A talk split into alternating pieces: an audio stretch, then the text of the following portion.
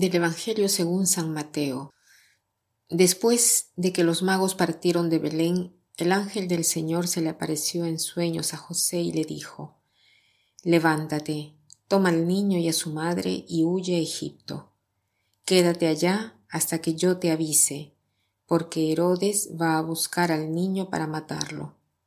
José se levantó y esa misma noche tomó al niño y a su madre y partió para Egipto, donde permaneció hasta la muerte de Herodes. Así se cumplió lo que dijo el Señor por medio del profeta. De Egipto llamé a mi hijo. Cuando Herodes se dio cuenta de que los magos lo habían engañado, se puso furioso y mandó matar en Belén y sus alrededores a todos los niños menores de dos años, conforme a la fecha que los magos le habían indicado. Así se cumplieron las palabras del profeta Jeremías. En Ramá se ha escuchado un grito, se oyen llantos y lamentos. Es Raquel que llora por sus hijos y no quiere que la consuelen porque ya están muertos. Me ha sorprendido siempre que el Evangelio de los dos días sucesivos a la Navidad hablen de historia y de martirio. La noche de Navidad los ángeles nos invitan a gozar y a alegrarnos porque ha nacido nuestro Salvador. Y al día siguiente ya asistimos a la muerte de Esteban bajo el golpe de las piedras y al día siguiente a la matanza de los niños inocentes, arrancados de su madre por el sicario Herodes. O sea, tanto gozo a la cual sigue tanto dolor y el grito que se escucha desde siempre, ¿Por qué Dios no intervino para evitar la muerte de tantos inocentes? ¿Dónde estaba Él en ese momento? Y cada uno de nosotros en este instante puede ver en su mente, en su corazón, nombre y rostros de inocentes que cada día sufren y mueren, despertando escándalo y provocando incluso dudas de fe. Entonces, pienso que al menos una vez en la vida, o, o más, nos habrá pasado delante una persona inocente que sufre y que hemos también nosotros gritado o queremos gritar, ¿por qué Dios permite este dolor? Y delante a esta pregunta, ¿qué cosa nos tiene que decir la palabra de Dios hoy? Puedo compartir lo que me ha dicho a mí mientras oraba eh, esta palabra.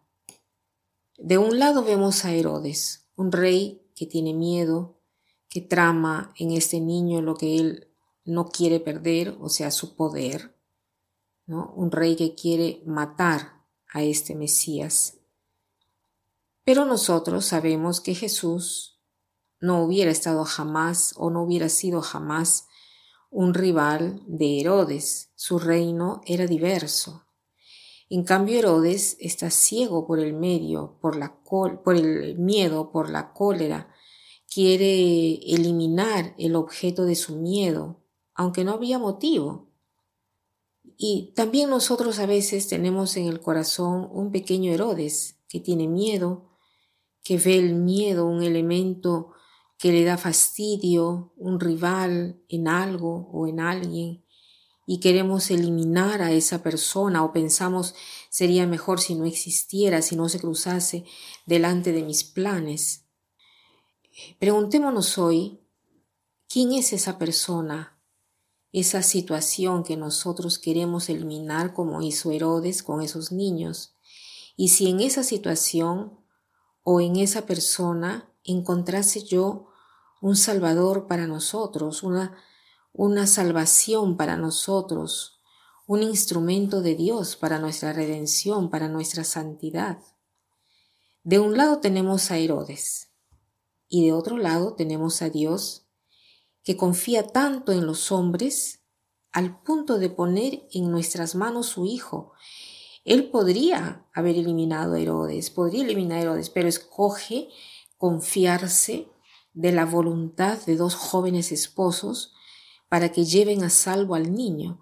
Dios confía a ellos la persona más importante el Salvador del mundo.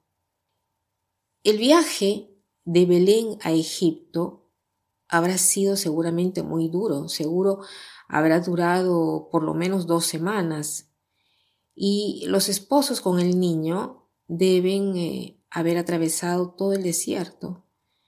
Si nosotros cerramos los ojos y nos imaginamos la escena, podemos ver un hombre cansado en la noche que guía un burro y sobre la cual está sentada una joven madre con un recién nacido en los brazos y que caminan en medio del frío, asustados porque tienen que poner a salvo a este niño.